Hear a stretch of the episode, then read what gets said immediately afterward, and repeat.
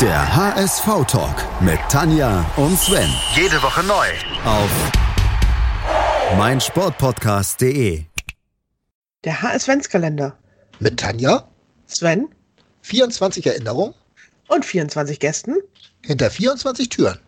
Moin, hallo und herzlich willkommen zum HSV-Talk auf meinsportpodcast.de. Mein Name ist Sven Schulze und ich habe heute die große Ehre, die elfte Tür unseres HS-Kalenders aufzumachen. Und hinter dem ist ein Namensvetter von mir. Ihr kennt ihn alle von Sky. Es ist Sven Töllner. Moin, Sven. Ja, moin Sven, grüß dich. Schön, dass ich dabei sein darf. Wir freuen uns auch, dass du dabei bist. Vor allen Dingen hast du dir eine tolle Geschichte ausgedacht und ich äh, muss dir ganz ehrlich gestehen, du hast es mir nicht ganz einfach gemacht. Du hast dir ein Spiel ausgesucht. Ähm, ich glaube, zu dem muss man eine ganz besondere Beziehung haben, um es zu lieben.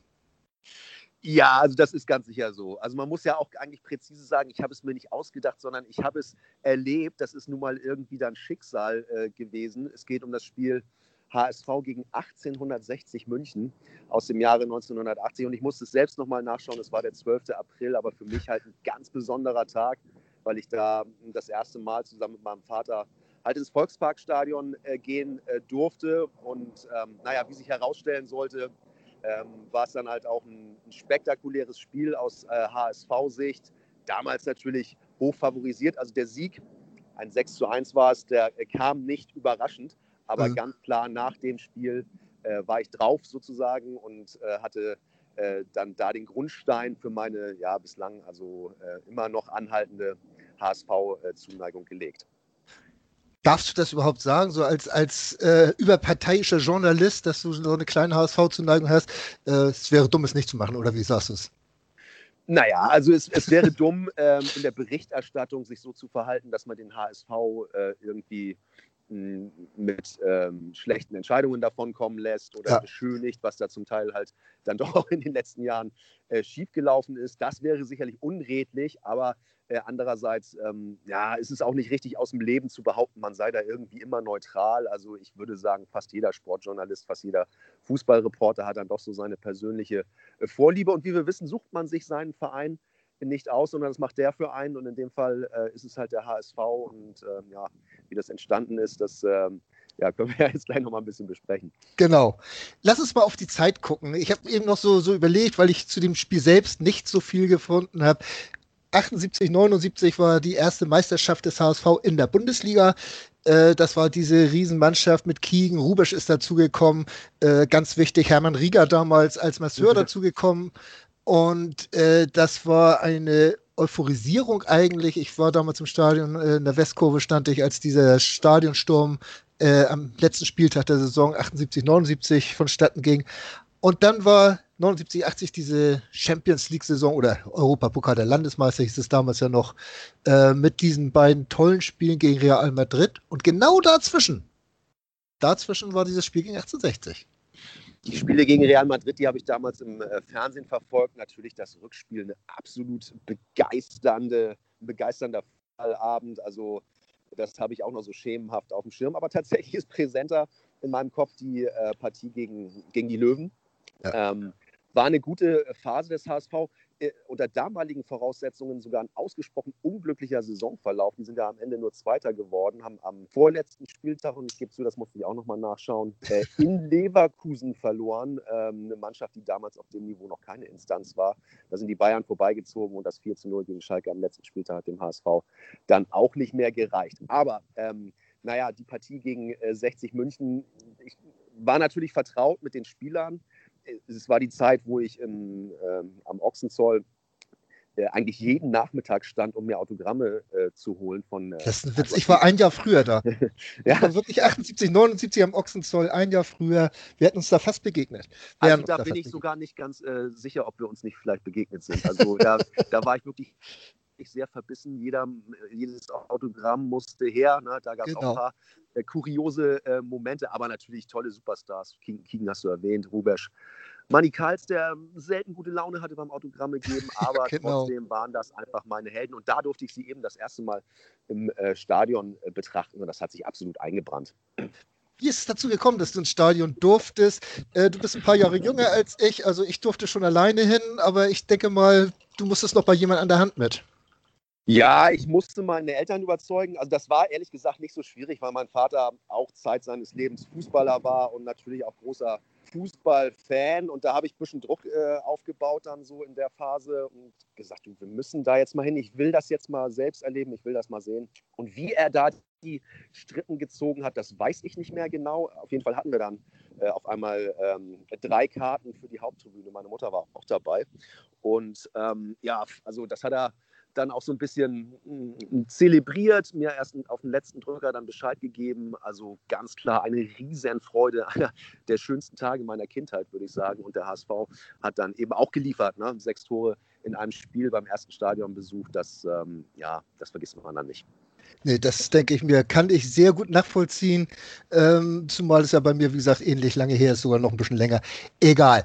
Ähm, dieses Spiel, was du eben berichtet hast gegen Leverkusen, übrigens, das hatte ich, als ich das wieder gelesen habe, dieses Ergebnis, da waren die Bilder sogar noch wieder im Kopf, wie sauer ich war, dass der HSV da die Meisterschaft verspielt hat. Das war unfassbar, dass man in Leverkusen Aufsteiger damals verloren hatte. Ähm, 1860. Total dämlich auch. Äh, ja. In der ersten Halbzeit noch den Anschlusstreffer, glaube ich, erzielt und dann irgendwie 60 Minuten Zeit gehabt, um das Ding noch zu drehen. Genau. Also das Spiel habe ich nicht mehr äh, so vor Augen, aber ähm, ja, da habe ich mich vermutlich auch ziemlich geärgert. Also war sogar ausgeglichen 1-1 und dann 2-1 in der 37. Minute von, von äh, Leverkusen und dann hat ja. man es nicht mehr geschafft, äh, das Ding auszugleichen oder gar zu drehen. Und das hat man zu der Zeit ja wirklich oft geschafft. Äh, was man ja nicht weiß, ist, ob Branko Sebic schon damals so ein bisschen eingeschlagen war. Ne? In der nächsten Saison hatte er dann ja seine großen Auftritte. Ja, ja. In negativer ja, ja, Art und Weise also man muss natürlich stark annehmen, dass er äh, zu dem Zeitpunkt schon Alkoholprobleme gehabt hat, aber ähm, die äh, da ganz offensichtlich noch so im Griff hatte, äh, dass er der Mannschaft klare Vorgaben machen konnte. Und also ich, ne, wir haben es ja gerade angesprochen, man war öfter mal beim Training. Ähm, da kann ich mich sehr wohl auch noch daran erinnern, dass da keiner auch nur ansatzweise aufgemuckt hat oder den Trainer irgendwie nicht ernst genommen hat. Also der war da natürlich der klare General mit einer innovativen Spielidee und aber auch einer absolut ähm, uneingeschränkten Disziplin. Und mhm. ähm, ja, ich, ich weiß noch, dass die Spieler da manchmal wirklich doch ziemlich ähm, durchgeholt vom Platz gekrochen sind, weil äh, der die dann wieder so lang gemacht hatte. Kann ich mich auch noch an eine Szene mit Horst Rubesch erinnern. Ich wollte ein Autogramm von ihm, der war so sauer, dass er mich so angeranzt hat. Das habe ich übrigens auch nicht vergessen. Das hat sich auch bis heute äh, bei mir eingebrannt, dass der dann so unhöflich gewesen ist. Aber in der Nachbetrachtung habe ich dafür natürlich Verständnis. Ja, also das kann ich mir bei Horst Rubesch auch von aus meiner damaligen Sicht als Autogrammjäger kaum vorstellen, weil das war ja auch einer derjenigen, der da gestanden hat ohne Ende und äh, Autogramme geschrieben hat, wie übrigens auch Kevin Keegan damals, der ja auch ein Superstar zum Anfassen war. Für uns Fans damals Autogrammjäger auf jeden Fall. Ne? Total geduldig, ja, ja, ganz angenehm. Also die, der Einzige, der so ein bisschen manchmal merkwürdig war, war wirklich Manny Kals und ja. Jupp Koitka hat auch keine Autogramme mehr gegeben. Das war, glaube ich, zwei Saisons später, als er seinen Platz zur Winterpause im Uli Stein verloren hat. Da durfte man ihn nicht mehr ansprechen und hat auch keine Chance mehr gehabt, da eine Unterschrift zu bekommen. Zumindest mussten die damals noch keine Selfie-Wünsche ähm, äh, akzeptieren. Das war dann vielleicht für die auch ein bisschen äh, einfacher, da geduldig zu bleiben bis wir die gemalt hätten selbst, das hätte ein bisschen länger gedauert. Also, obwohl die Fotografie war, glaube ich, schon erfunden damals. Ne? Ja, ich meine mich auch zu erinnern. Ich habe sogar noch ein paar alte Fotos, sind äh, nicht ganz sauber geworden, die Aufnahmen. Wunderbar. Ich muss ganz ehrlich sagen, meine ganzen Autogrammjäger-Akten, die sind irgendwann mal beim Umzug verschütt gegangen. Ich habe mich da schon so oft drüber geärgert. Äh, das war, naja, egal. Äh, kommen wir zurück. Äh, wir haben eben über Branko Sebic gesprochen. Äh, kurios war ein Schiedsrichter, der bei diesem Spiel HSV 1860 gepfiffen hat. Ja, absolut. Also ähm, habe ich auch nochmal nachgeschlagen. Ähm, Wolf-Dieter Ahlenfelder hatte die äh, Leitung der Partie übertragen bekommen. Natürlich auch eine spektakuläre Erscheinung seiner Zeit. War, finde ich, irgendwie sowieso die Zeit, wo Schiedsrichter hm, irgendwie noch so ein bisschen ja, lockerer erschienen. Ähm, so ganz austrainiert war er ja auch nie. Und ähm, ja, man darf aber wohl annehmen, dass er vor dem Spiel möglicherweise ein Schnäpschen äh, genommen hat, aber er hatte alles im Griff, hat nicht zu früh abgepfiffen. Auch äh, meiner Erinnerung nach äh, alle Entscheidungen zur Zufriedenheit aller Beteiligten getroffen. Also lustiger Typ, ähm, manchmal nicht ganz auf der sportlichen Höhe, aber dann doch irgendwie eine Ikone seiner Zunft und auf jeden Fall ähm, ja, eine spektakuläre Erscheinung. Was ich ja gar nicht mehr wusste, ich habe das jetzt natürlich auch nochmal nachgelesen vor unserer Aufnahme. Am 8.11.1975 hat Ahlenfelder dieses Spiel äh, in Bremen gegen Frankfurt, was jetzt glaube ich, das habe ich mir gar nicht aufgeschrieben, äh, nach 30 Minuten zur Pause gepfiffen. Ja, ja. Wir sind jetzt Ja, fast ja fünf. Jahre später und er hat immer noch gepfiffen. Stell dir mal vor, das wird heute einer machen, den würden sie mit, mit äh, Schimpf und Schande aus dem Land jagen. Und der hat und noch gefedert. tatsächlich noch fünf Jahre weiter gepfiffen. Und das finde ich auch irgendwo groß, ne? Ja, also vielleicht hat das damals auch irgendwie eine größere Rolle gespielt, dass das einfach ein guter Typ war. Also er war ja nun auch fachlich kein, äh, sagen wir mal, Versager. Ne? Der hat das Nein. ja schon im Griff gehabt, aber ähm, ja, ein sol solcher Fauxpas und auch er hat ja äh, mit den Beweggründen auch nicht hinterm Berg gehalten, sondern das ja irgendwie relativ offen zugegeben. So nicht viel gegessen, irgendwie einen zweiten Doppelkorn noch nachgeschenkt oder sowas. So ganz genau habe ich es nicht mehr in Erinnerung. Also das wäre natürlich heute ein Riesenskandal, ähm, der zur Folge hätte, dass so ein Schiedsrichter ja, nicht mehr eingesetzt werden würde. Der Spieleobmann, ich habe mir eben noch ein Video angeguckt, der hat damals gesagt, ähm, dass Ahlenfelder erkältet gewesen wäre und ein bisschen Hustensaft getrunken hätte und dass er deswegen die Fahne hätte. Wunderbar, Ein, Ja. einfach nur schön. Das sind so diese Originale der Zeit, was wir auch nie wieder bekommen werden, was aber den Fußball ja auch so ein bisschen liebenswert gemacht hat. Ähm, wer weiß, was der VAR heute dazu gesagt hätte, wenn der Schiedsrichter nach 30 Minuten vom Platz gehen würde. Herrlich. Ja, da wäre da wär, äh, Panik im Keller. Das wäre das wär mal, wär mal sicher. Kommen wir nochmal zum Spielverlauf Ja. zurück. Äh, Felix Magath war der Mann des Spiels. Drei Tore hat er geschossen. Kannst, also ich habe jetzt wirklich keine Aufzeichnung drüber gefunden über dieses Spiel. Kannst du mir noch erzählen, so, so ein bisschen aus Erinnerung, wie er das zustande gebracht hat? Äh, nein, äh, kann ich nicht, muss ich ganz ehrlich sagen. Das habe ich wirklich nicht mehr auf dem Schirm. Aber dass Magat drei Tore geschossen hat, das ähm, ist für mich seitdem auch nie wieder so verblasst aus der Erinnerung. Und ich kann mich auch noch erinnern, vor mir saß ein Typ, so mit ähm, typischer Frisur auch zu der Zeit, war ja 1980, leicht angeheitert und der ist immer aufgestanden und hat ähm, äh, bestimmte ähm, HSV-Spieler angefeuert und die haben dann immer getroffen. Also er hat erst Magath angefeuert, ich glaube, dann hat er Memering angefeuert. Oder Hieronymus hat, Hieronymus hat Tor geschossen. Genau, Hieronymus hat ein Tor geschossen und nachher hat er dann noch Kiegen angefeuert und dann fielen kurz danach immer die Tore durch diese Spieler und dann hat er sich immer so umgedreht zu uns und sich so feiern lassen. Also äh, auch, ähm, ich meine mich sogar daran zu erinnern, wie der Typ aussah, aber das sind dann so die Randerscheinungen, die man als Kind dann auch wahrnimmt, wo man irgendwie unbeabsichtigt Wert drauf legt so, und die Ja. dann eben auch zu so einem Stadionerlebnis gehören. Auf jeden Fall war Felix Magath danach mein Lieblingsspieler. Nicht Kiegen, nicht Rubesch, nicht Kals, nicht Kargus, sondern ich hatte da tatsächlich meine, meine gesamten Sympathien mh, auf Felix Magath projiziert. Bei mir warst du derzeit übrigens Kaspar Memering. Frag mich, ich kann dir aber nicht sagen, warum. Äh, Der war mal mein Trainer, Kaspar Memering. Das Echt war jetzt? Auch ein Gro- ja, ja, ich, da habe ich bei Norderstedt gespielt, allerdings mit mäßigem Erfolg. Gehörte so zum Kader und da hat er dann ähm, für ein halbes Jahr auch nochmal übernommen nach dem Abgang äh, seines Kumpels Willi Reimann. Und das war aber nicht erfolgreich. Also das, da hatte er, mh, ja, wie soll man sagen, war nicht seine Trainer, Welt. die, Trainertätigkeit war nicht so, war, da, dafür war er nicht geschaffen. Super Typ, ganz, ganz lieber Kerl, aber äh, keiner, der sich dann da auch äh, irgendwie hart genug durchsetzen kann. Gut. Ähm, was ist hier aus dieser Saison noch so äh, vor Augen geblieben? Kannst, kannst du dich noch an das äh, ja, Landesmeisterfinale erinnern oder ähm, was ist Ja, das war gegen Nottingham? Forest, wenn ich mich Mhm. da recht entsinne. Ne? Ja, also für mich völlig unverständlich, wie das verloren gehen konnte. Also nach den Halbfinals gegen Real weiß ich auch noch, hatte ich mich schon äh, gedanklich ein wenig zurückgelehnt und wollte das Finale äh, genießen mit dem Glauben, ja, dass da ja nichts schiefgehen wird. Und ähm, also an den Torschützen kann ich mich jetzt gerade nicht mehr erinnern. Ich weiß nur, dass das Spiel irgendwie einen merkwürdigen Verlauf nahm und ich frühzeitig auch das Gefühl hatte, boah, also die sind doch unangenehm, die Engländer. Das wird eventuell doch nichts. Hat mich total überrascht und auch stark enttäuscht seinerzeit. Das Tor fiel übrigens auch in der 19. Minute schon. Robertson hieß der gute Mann, der das geschossen hat. Und man hatte wirklich 71 Minuten Zeit, das Ding auszugleichen, hat es nicht geschafft damals. Trotz dieser Offensivpower, die man damals hatte.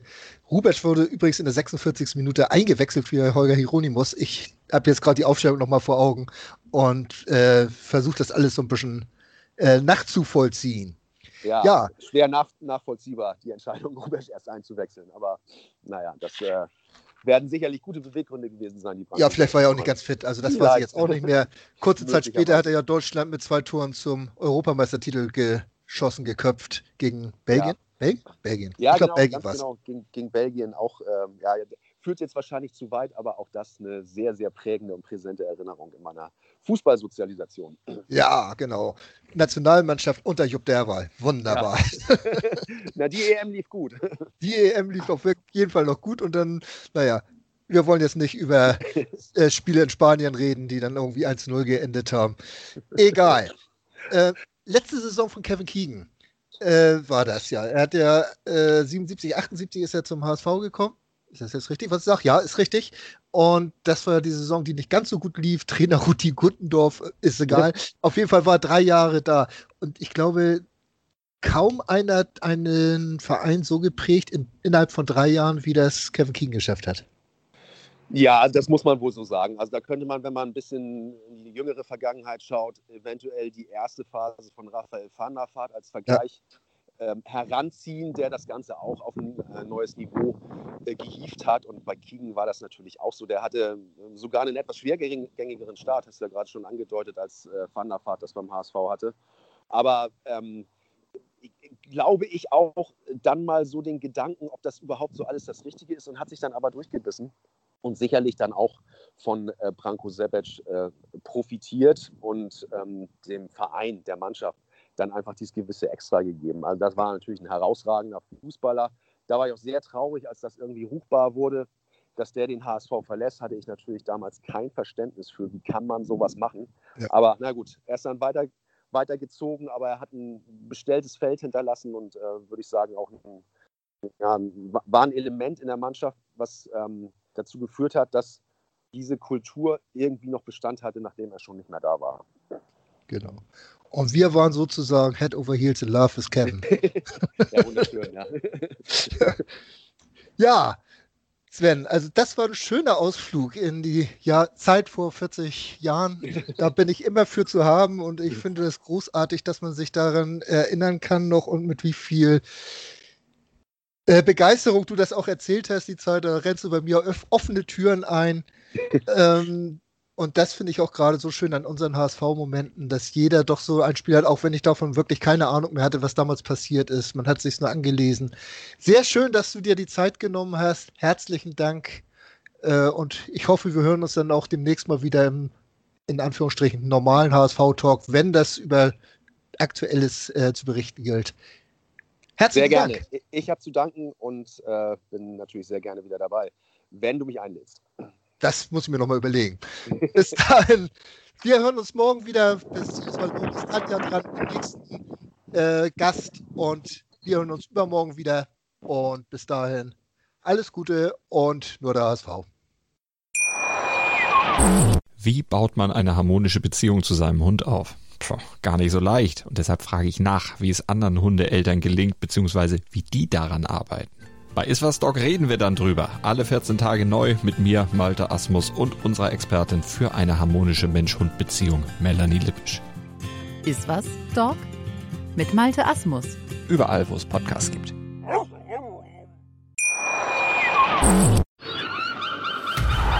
Der HSV-Talk mit Tanja und Sven. Jede Woche neu.